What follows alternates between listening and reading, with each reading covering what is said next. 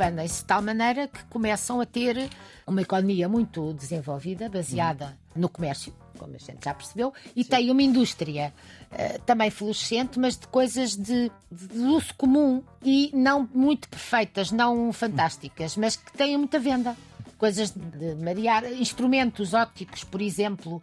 O Galileu, quando começa a olhar para a Lua e para as estrelas, é com uma luneta que lhe oferecem da Holanda, que ele depois modifica, mas é a partir daquela que lhe ofereceram a holandesa, que não é nada de especial, ele uhum. arranja uma como deve ser. Telescópio, uhum. não é? Mas é a partir daí, portanto, há todo um conjunto de, de coisas que eles vendem para tudo quanto é sítio e trazem de todos os sítios onde vão. Viva, estamos com Luísa Serrano, mais de 40 anos a dar aulas no ensino secundário de História, reformada há alguns anos, é licenciada em História pela Faculdade de Letras da Universidade de Lisboa, é coautora de um dos livros mais originais da história de Portugal, porque é uma coletânea de textos sobre a história de Portugal e dos portugueses, para já serve de apoio a quem dá aulas de história, mas sobretudo estes textos podem ter sete séculos ou serem textos de um, de um jornal ou de um blog da atualidade. Como fomos assim estamos, assim se chama este livro que eu prefaciei, porque nós somos velhas conhecidas. A doutora Luísa Serrano foi minha professora de História durante os sete anos do Liceu, onde isso já vai. Neste momento é voluntária na Biblioteca Nacional, na secção de manuscritos. Mais uma vez, muito obrigada por se juntar a este grupo de pessoas que fazem, ajudam a fazer o Serviço Público Bloco de Notas da Antena 1. Nós tínhamos ficado nestes finais do século XVII, da história da Inglaterra e da Holanda durante a Revolução Industrial, eh, até haver parlamentos, até haver. Bem, nós falámos, portanto, da Revolução de Cromwell. Sim. que provocou e que foi eh, causadora da morte do, do Carlos I de Inglaterra. Depois houve os 10 anos em que o Cromwell governou e em que as medidas que foram tomadas permitiram o acesso da burguesia ao poder político efetivamente, embora isso já viesse dos tempos da Idade Média, mas foi mais solidificado e mais maior poder que lhes foi dado, devido às medidas que foram tomadas. Cromwell morre, eh, não tem sucessor à altura, volta novamente a monarquia, com os filhos de Carlos I, Carlos II e Jaime II. Eh, Jaime II está a atender de tal maneira para, para, o cristianismo e a ir outra para vez. O catolicismo. Para, peço desculpa, para o catolicismo e está novamente a, a caminhar para uma, um poder político que não agrada à maior parte das pessoas e então é deposto e é dado o poder ao seu genro e à sua filha, que era Guilherme de Orange Statuder da Holanda. Ora bem. Statuder quer dizer líder. Sim, uhum. governante em certa uhum. medida. Ora bem, e o que é que a Holanda está, aparece aqui? Os territórios que constituem hoje, que constituem os chamados Países Baixos, que na altura englobavam a Holanda atual uhum. e a Bélgica, foram durante a história ligados a vários uh, senhores, tiveram vários possuidores, vários senhores. É uma zona de muita uh, diversidade a nível político. No século XV, a filha de Dom João I, Dona Isabel casa com o Duque da Borgonha, Filipe. França, Borgonha, França. Mas da tal zona, da tal zona do estado da Flandres, que ele era Duque da Borgonha, estava ligado à coroa francesa, ou por outra, ele pertencia para lá ao território de influência francesa. Vão ter um filho, Carlos o Temerário, que vai ser, que vai ser morto da Batalha de Nancy na Guerra dos 100 Anos, e que só tem uma filha, Maria da Borgonha. Maria da Borgonha vai casar com o imperador da Áustria, Maximiliano da Áustria que era filho de uma portuguesa e de Mando Afonso V. Porque as, nossa, as, nossas princesas nessa altura estavam muito bem cotadas no uhum. nível dos casamentos, não é? Uhum. Estávamos em plena expansão ultramarina. Ora bem, desse casamento nasce Filipe o Belo, que vai casar com a filha dos reis católicos, Joana. Uma das filhas dos reis católicos. A mais velha, Sim. aquela que herda, porque a mais velha de todas morreu. Uhum. A Isabel tinha casado com o nosso rei Dom Manuel morre uhum. e passa. O filho também morre. Eles tiveram um filho que morreu, que era uhum. mais novo até, mas que morreu, portanto. Uhum.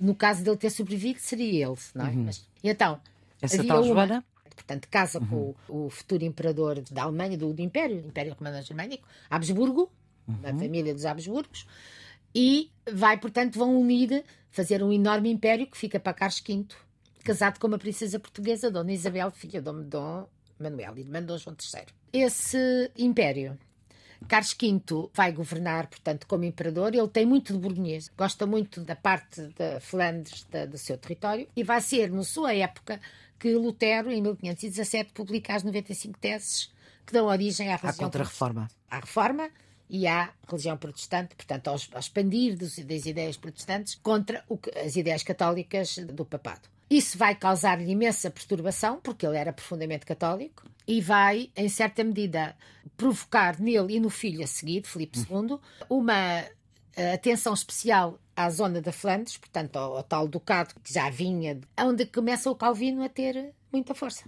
Uhum. E eles vão reforçar o poder deles lá, uhum. nessa zona.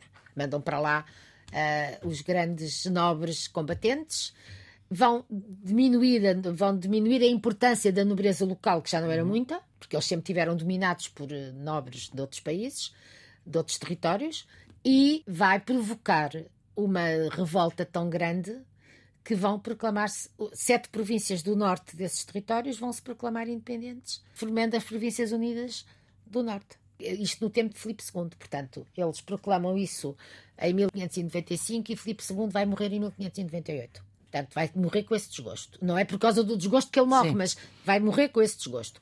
Porque, ainda por cima, Carlos V, quando a mulher morre, a Dona Isabel, tem uhum. um desgosto muito grande, dizem que por isso ele resolveu abdicar e retirar-se para o convento. E abdica em quem? Abdica o território enorme que ele tinha, portanto, que era todo o Sacro Império Romano-Germânico, desde a Prússia cá abaixo, não é? E cá abaixo até onde? Até a Espanha, e depois a Espanha propriamente dita, abaixo não, ao sul. Hum, sim. A Espanha e os tais territórios uh, da Flandres, os Países Baixos. O Império, o Sacro Império Romano-Germânico, ele abdica no irmão, no Dom Fernando, que era irmão e o mais novo, pronto, vai para lá e o assunto fica resolvido. E abdica no filho, no tal Felipe, a parte espanhola e a Flandres.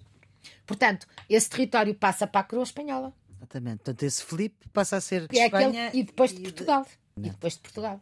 Porque ele foi educado, por, ele gostava muito de Portugal, ele tinha uma parte grande portuguesa porque a mãe era portuguesa. Exatamente. Mas esse é o primeiro Filipe cá está. O nosso primeiro Filipe, Filipe sim. O Filipe, II de Espanha, o grande Filipe II de Espanha. Exatamente. O António Gideão fez uma poesia muito engraçada sobre ele, que o Filipe tinha isto, tinha aquilo, tinha o outro, mas não tinha o Fechecler. que era, que era uma coisa que ele achava que era uma vantagem que nós tínhamos. Agora, o que é que acontece? Uh, Filipe II vai continuar na política de centralização que estava uhum. a fazer, não é? Uhum. Eles criaram, como sabe, a Espanha ficou unificada com os reis católicos, portanto, Sim. com os avós. E Isabel e Fernando. E Fernando era rei de Aragão, Isabel Sim. era rei do rei, a rainha do resto, faltava unificar a parte uhum. sul, que era o reino de Granada. E ela conseguiu. E ela, eles conseguiram. Batalhando, com tratados, com coisas conseguiram. E depois aí, a partir daí vai o Cristóvão Colombo, que eles mandam para descobrir as navegações que vai descobrir a América. Pronto. Uhum. Portanto, os territórios estavam cada vez a aumentar mais, não é? Filipe II de Espanha, primeiro. Primeiro de Portugal, Sim. como rei, como neto dos reis católicos, quer manter essa, essa força que os, uhum. que os avós tinham conseguido. E para isso vai provocar a reação. Porquê? Porque uma das coisas que eles vão determinar, ele uhum.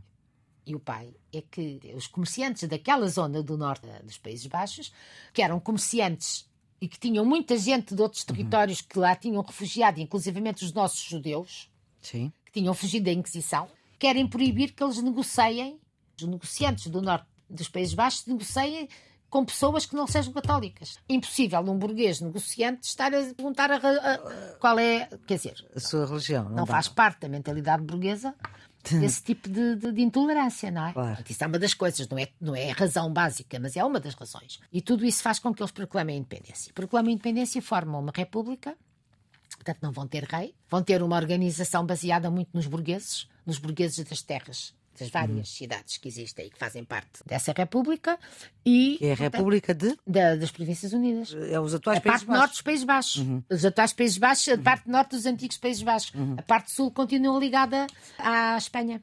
Até vai para lá depois o, o cardeal rei que desgovernou a nós no reinado do Filipe IV, casa com uma prima e vai deixa de ser cardeal, passa a ser leigo e vai com ela governar os, os Países Baixos. E depois isso vai ter a sua continuação. Uhum o que é que acontece? Essa, essa situação vai permitir que os burgueses se expandam. Uhum. Formam as companhias comerciais, dentro do espírito mercantilista, não é? Portanto, quem faz parte das Companhia das Índias guildas, Orientais, é? Companhia das Índias Ocidentais e expandem-se de tal maneira que começam a ter uma economia muito desenvolvida, baseada no comércio, como a gente já percebeu, e Sim. tem uma indústria uh, também florescente, mas de coisas de, de, uso comum e não muito perfeitas, não fantásticas, mas que têm muita venda. Coisas de, marear, instrumentos ópticos, por exemplo, o Galileu, quando começa a olhar para a Lua e para as estrelas, é com uma luneta que lhe oferecem da Holanda, que ele depois modifica, mas é a partir daquela que lhe ofereceram a holandesa, que não é nada de especial, ele uhum. arranja uma como deve ser, telescópio, uhum. não é? Mas é a partir daí, portanto, há todo um conjunto de, de coisas que eles vendem para tudo quanto é sítio e trazem de todos os sítios onde vão.